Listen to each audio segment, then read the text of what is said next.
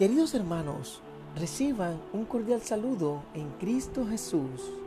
Recibe la bendición de nuestro Dios Todopoderoso, al cual doy gracias todos los días de mi existencia por permitir que hayas sacado unos minutos de tu tiempo para escuchar este mensaje de parte de Dios.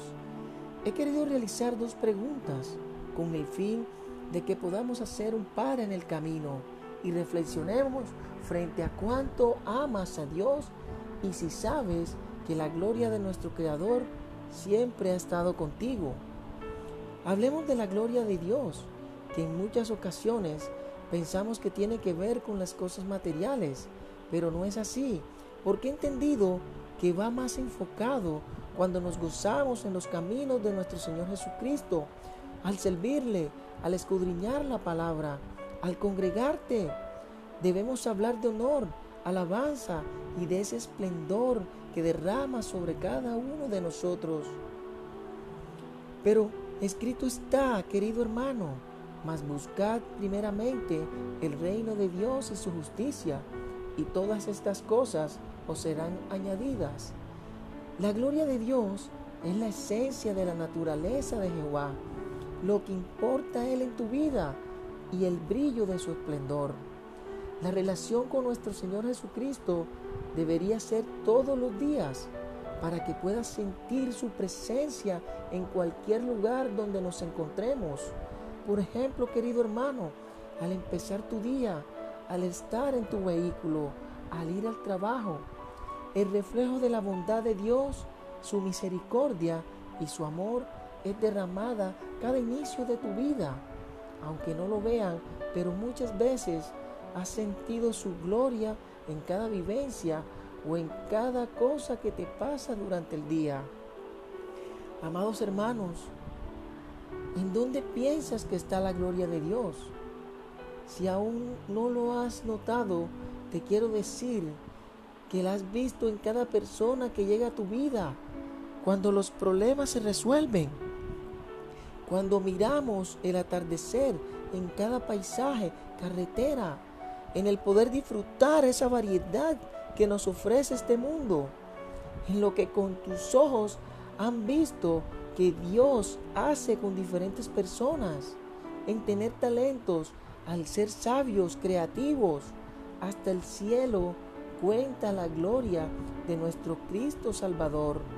Pero me llamaba mucho la atención lo que dice la letra de Ricardo Montaner, porque siente lo que canta y cuando dice, la gloria de Dios maneja mi vida con hilos de amor que puso en mi alma, me lleva hasta Él.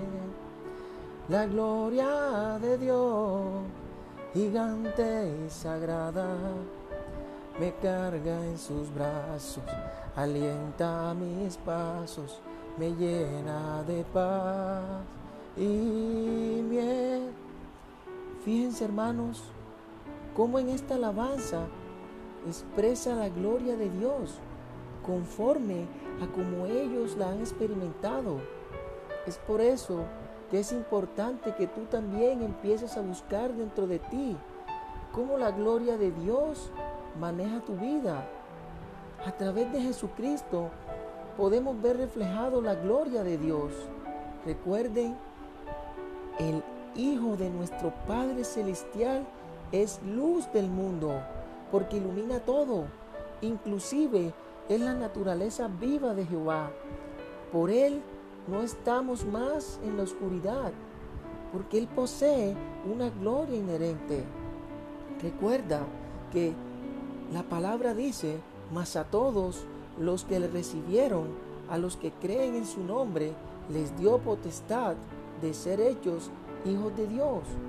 Es importante que hagamos cambios en nuestras vidas, en nuestras prioridades, que muchas veces esos planes están enfocados hacia rumbos distintos a los del amor de Dios, para que conozcas y vivas en ese propósito de Dios Tienes que empezar a escudriñar la palabra, a tener una relación con Él.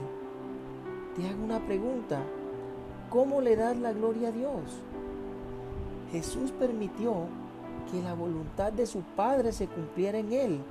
Murió en la cruz del Calvario por el perdón de nuestros pecados y resucitó al tercer día.